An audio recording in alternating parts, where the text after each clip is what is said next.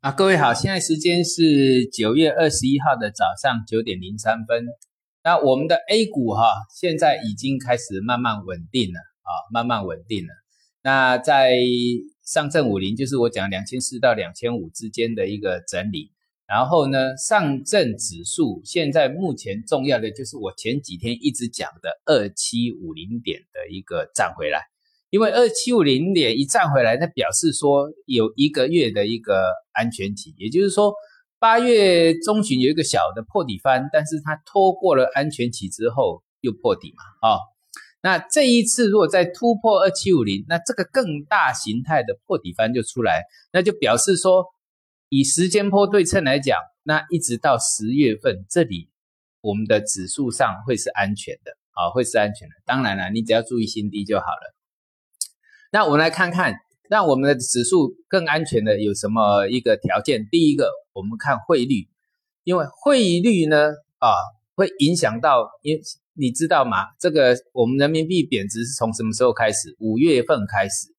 那五月份开始，你看看我们的指数一路一律破，一律破，因为贬值资金会外逃，啊，资金会逃。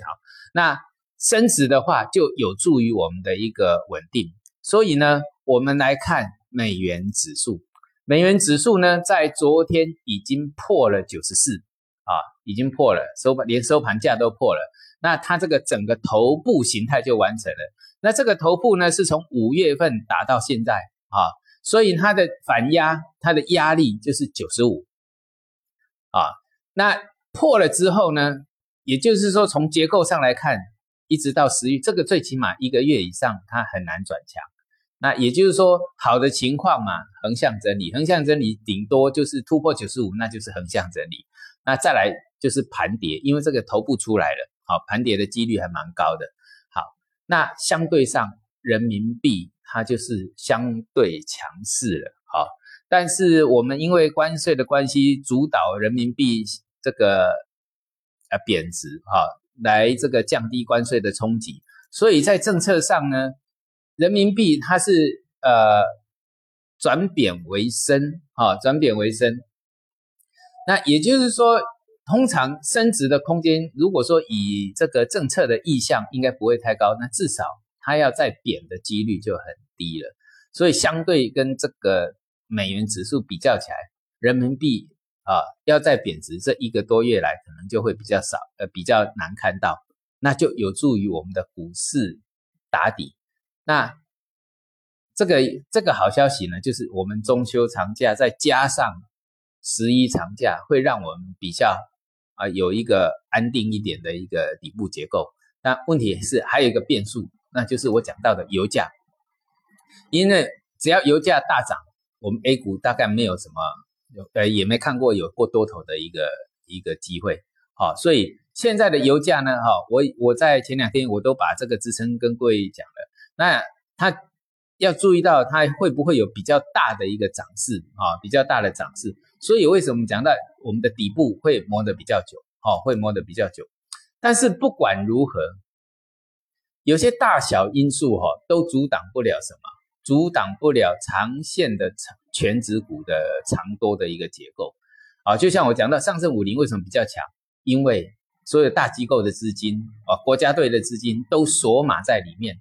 啊，那记不记得我在八月十一号，我在上一个公司啊上了一堂课，就收官之战最后一堂课，我讲到大企业家的股票，啊，大企业家的股票，那是有什么啊？马云哲的啊，中国平安跟平安保险，当然还有这个马云的这个合生恒生电子，哎，很难，哎，也不多，哎，哦，当然你如果要笼统。那要要总的来讲，也也不会太少了。但是我们要精挑出来，真的也不是太多，就是让你长期抱得会心安的，真的也不是太多。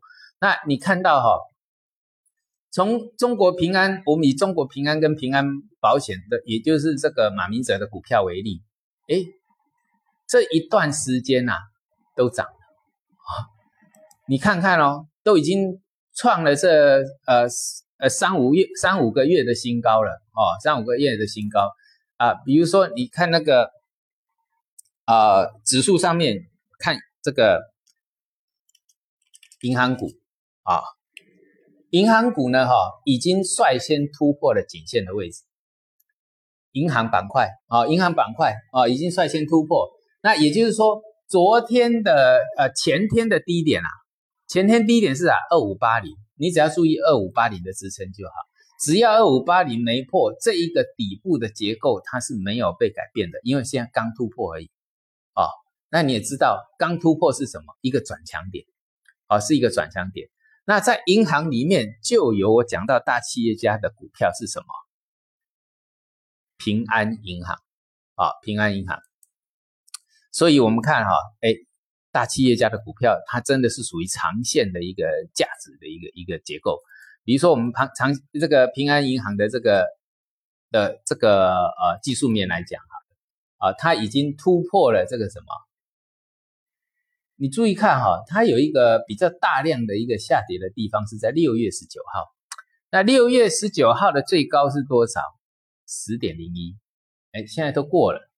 那六月十九号的十点零一旦突破之后，那表示而且。这一次八月份的平安银行曾经有一次带量上涨，是在八月二十四，哦，那根量啊远大于啊这个大概是一倍的，我们刚讲到那根长黑的大量，那整个结构就扭转过来了，哦，扭转过来了。那你看哈，五月哈，五月开始啊，这一路跌的大的大盘啊，啊，那从六月开始啊，你从六月开始买平安银行的，哇，现在都是赚钱。对不对？这个就是大企业家的股票，都是赚钱的啊，这个就不一样了。那另外再看它的另一档股票就是什么？中国平安。哎，我讲到中国平安，我记得我在之前还在直播媒体上讲到四月二十七号那根大量破线大量这一类的股票，只要出现急跌大量，几乎就见底。哎，那根差不多就在那个地方了啊，五十六。你看那个五十六这根大量的区间，你注意一下，这根大量的区间是在五十六块半到六十一块九。那这一段时间，从四月、五月、六月、七月、八月，一直都在这一个大量的区间整理。然后从八月中旬到现在，就站在大量的上面了。现在突破颈线，这一突破颈线呢，是突破了四月以来的高点。那这档股票五个月的新高突破了啊。那这个底部的结构比头部的结构还要大，所以我们讲到大企业家的股票为什么会受到青睐？因为我们买的是马明哲，就像台湾台塑集团的股票有多好，那买的是台塑集团吗？不是，买的是王永庆。好，那时候我是八月十一号，就是以这个例子来讲到这大企业家的股票，所以你这一段时间哈，呃，就像我讲，你报错股票一定要要怎么？而要自己做一个呃风险的控管，然后呢，你可以转进的这个才可以有办法去有多余的资金来做长期的投资，这个才是价值型的啊。那有时候涨高就不要买太多了啊，有跌就买啊。这种东西哈，不管不管任何盘势的走动啊的这个波动啊，小跌小买，大大跌大买啊，这个最这个是属于什么最简单的东西了啊，最简单的东西了。好，那就技术面，中国平安突破之后呢，那我们就看看这个这一这一次的一个长虹的低点六十二块一，就是它的一个支撑，这个强弱支撑。因为颈线的突破就不能跌破嘛。我有做过这个技术面的教学啊，哦，自己要会看。那我们在我在大陆的目的就是教会各位怎么去看啊，怎么去看，怎么去了解行情。因为我也做了。三十一年的实战经验，那又有二十一年的教学经验，那最起码懂得会比各位还要多一些啊。那看看国外的结构，然后看看影响我们呃 A 股的重要的因素有哪些啊，然后再综合判断，再从技术面来下手。好，我们今天讲到这里，那祝大家中秋节愉快，谢谢。